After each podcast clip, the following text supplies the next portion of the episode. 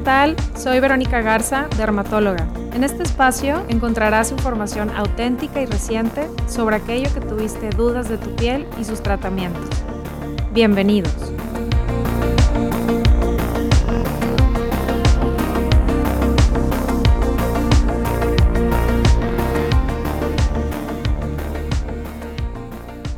Hay un término muy interesante actualmente que a lo mejor algunos lo han escuchado por ahí, que es el exposoma. La verdad es que fue nada más ponerle un nombre a algo que ya era conocido y el exposoma como tal es todo ese conjunto de exposiciones ambientales a las que un ser humano se somete a lo largo de su vida. Además, combinados con el genoma, esto es sus características genéticas, su huella digital, por así decirlo, y el microbioma, que estos son todas aquellas bacterias, virus, hongos que habitan en nuestra piel, en el intestino, son parte de nosotros. Entonces, toda esa conjunción, tanto de factores externos como nuestro propio genoma y el microbioma, se conjugan para dar lugar a este término del exposoma. Y es algo muy interesante que se ha estado explorando cómo impacta todos los factores ambientales en nuestra piel y cómo esto puede llevar a la predisposición en algunos pacientes de hacer cáncer de piel. Entonces es bien sabido que la radiación ultravioleta es uno de los principales factores que funge como un estimulante para llegar a ser cáncer de piel. Pero detrás de esto hay incluso bacterias que habitan en nuestra propia piel y que estas ayudan a regular esta influencia que hace la radiación ultravioleta. O sea, lo que hace la radiación ultravioleta en la piel es producir inflamación y esa inflamación crónica al final va a degenerar en un cáncer. Entonces, estas bacterias que viven en nuestra piel lo que hacen es hacer como mecanismos reguladores para frenar esa carcinogénesis. Y, por ejemplo, en el caso de algunos ejemplos, hay algunas bacterias que habitan dentro de nuestra piel que actúan como si fueran fotoprotectoras, como un protector solar. Y estas bacterias lo que hacen es producir ciertos pigmentos que van a proteger ese código genético que vive en nuestra propia piel. Incluso hay algunas bacterias que frenan algo que es el fotoenvejecimiento, que es la radiación ultravioleta que al final en nuestra piel produce envejecimiento solar y estas bacterias ayudan a evitar que perdamos agua a través de nuestra piel o que incluso se produzcan radicales libres. Incluso hay algunas bacterias como por ejemplo el Staphylococcus epidermidis que produce ciertos eh, mecanismos a través de moléculas o sustancias que generan estas bacterias que frenan la producción de cáncer, incluso eh, otros mecanismos que también están relacionados con algunas bacterias es que van a regular, ya sea en forma tópica, o sea que tú te las untes o bien que las consumes a través de un probiótico a nivel intestinal, van a llegar estimulando el sistema inmunológico para ser como vigilantes frente a todas esas células que van cambiando poco a poco en la piel y que pueden llegar a convertirse en un cáncer. Entonces, la radiación ultravioleta es un factor, además de tus propios genes y de tu propio microbioma, que puede llegar a inducir un cáncer de piel. Otro factor, además de la radiación ultravioleta que está descrito, es la contaminación. Y pasa algo muy paradójico con la contaminación, o sea, esa capa de contaminación que está por encima de nosotros en la atmósfera, a la vez de que filtra un poco la radiación ultravioleta, pues en esta contaminación están suspendidas ciertas moléculas que les llaman partículas materia, que son partículas de hidrocarburos que vienen de la combustión de la gasolina, del tabaco, incluso de algunos lugares en donde producen carbón. De hecho, eh, los mineros que están en las minas de carbón tienen mucho más riesgo de desarrollar cánceres de piel como el melanoma o el vasocelular, hasta con un riesgo mayor del 52%. Entonces, definitivamente la contaminación es otro factor que per se, además de la radiación ultravioleta, induce o genera cambios en la piel que pueden llevar a un cáncer de piel. Pero así como esto, que hay sustancias que inducen el cáncer, tenemos otra vez esos mecanismos de defensa a través de las bacterias. Hay unos micrococos que lo que hacen es degradar esos eh, hidrocarburos, por así decirlo. Eh, hay una forma que se llama benzopirenos y es como una defensa innata frente a esos hidrocarburos, al daño que hacen. Por otro lado, aparte de la radiación y la contaminación, otro de los factores que se ha visto que inducen cáncer en nuestra piel es la dieta. Y aquí puntualmente se ha visto en estudios de gente que consume altas cantidades de arroz, que al ser un cultivo que requiere mucha cantidad de agua, pues esta agua a veces viene contaminada con arsénico. Entonces el arsénico produce mayor cantidad de cáncer de piel, espinocelular, vasocelular y que incluso también ha estado reportado que aquellos pacientes que consumen una alta cantidad de pescados grasos pueden llegar a desarrollar melanoma y esto es por lo mismo que estos pescados vienen de aguas contaminadas también con presencia de pues, algunos que se llaman bifenilos policlorados. Entonces, al final, pues hay contaminación y el agua misma puede llegar a estar contaminada. Sin embargo, pues no hay que llegar tampoco al extremo de una quimiofobia, ¿no? De todo me va a causar cáncer y ahora qué puedo alimentarme, qué puedo hacer, pues todo con moderación, o sea, tampoco es que tu dieta sea exclusivamente de arroz eh, o de pescados, porque también el pescado graso pues es alto en omegas, y esta también sabemos que pues tiene sus factores protectores. Por otro lado, tenemos una buena noticia en cuanto al café, porque ya se ha sabido que el café disminuye el riesgo de melanoma en un 3%. Entonces,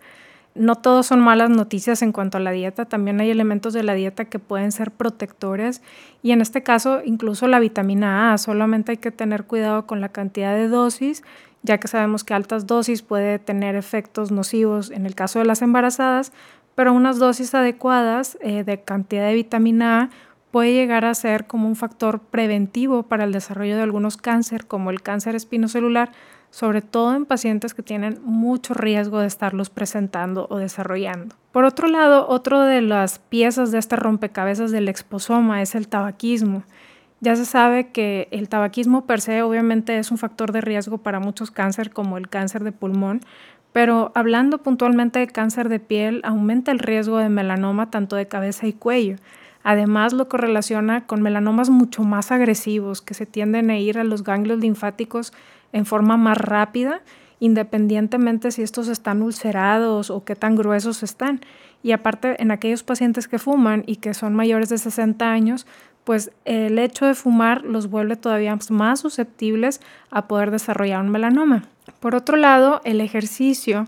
también es otra pieza más que se integra a este exposoma. Y entonces sabemos que el ejercicio sí tiene eh, implicaciones porque muchos pacientes pues acostumbran a hacer ejercicio al aire libre en un momento donde hay mucha radiación ultravioleta y esto se ha visto que hay más cáncer de piel en estos pacientes. Sin embargo,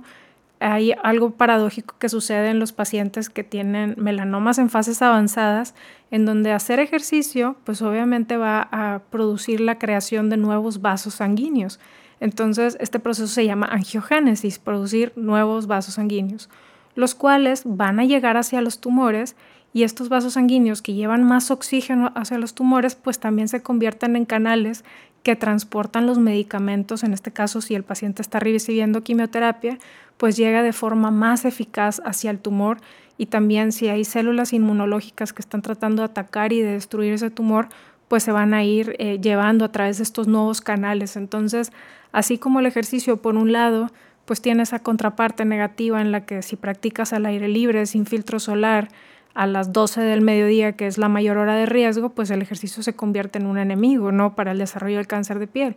Pero en el caso de aquellos pacientes que lo hacen en forma controlada y aún con eh, eh, melanomas en etapas avanzadas, pues es un factor protector por este mecanismo de angiogénesis. Por otro lado, otra pieza más que se integra a este rompecabezas del exposoma es la obesidad. Ya sabemos que la obesidad es un factor de riesgo para muchas cosas como la enfermedad cardiovascular,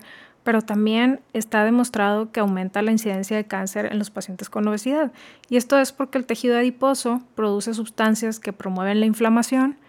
liberan estrógenos y los estrógenos así sabemos que también están relacionados con el cáncer de mama, el cáncer de endometrio, pues obviamente el tener estrógenos elevados en estos pacientes los condiciona a otro tipo de carcinomas y otras cosas también que son las adiponectinas y adipocinas, que son sustancias químicas que también producen eh, los adipocitos, o sea, esas eh, células grasas del tejido adiposo y que condicionan la progresión de cáncer. Y en este tipo de pacientes se ha visto que el riesgo al melanoma es todavía más alto y los melanomas que se expresan son mucho más gruesos y también tienden a irse a ganglios linfáticos en forma más pronta, más rápida. Sin embargo, en algunos estudios en donde se ha visto que pacientes con obesidad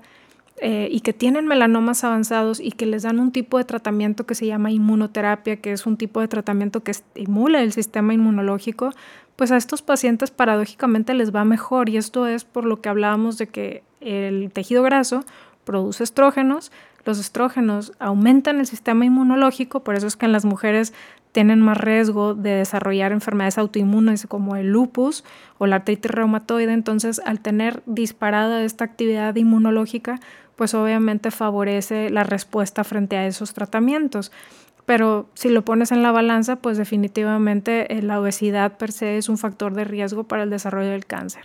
Entonces, como podemos ver, son muchos factores, muchos eslabones o piezas de esta rompecabezas que se van integrando y se empiezan a explorar para intentar poder predecir cuál es el riesgo que un paciente puede tener a un cáncer de piel. Y sabemos que no es solamente la exposición ultravioleta, sino también dónde vive. Entonces, si está en un lugar, en una ciudad donde hay exposición a luz ultravioleta, más contaminación,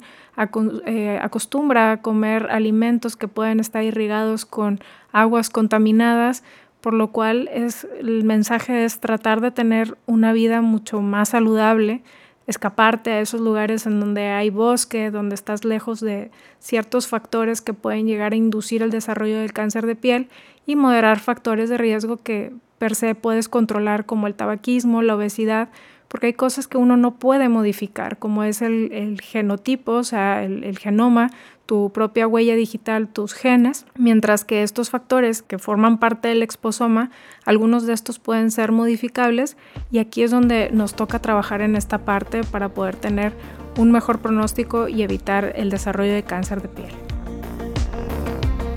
Muchas gracias por acompañarme en este episodio. Visita nuestra página web www.vgskinclinic.com y síguenos en nuestras redes sociales como VG Skin Clinic y también en Instagram como doctora.verogarza.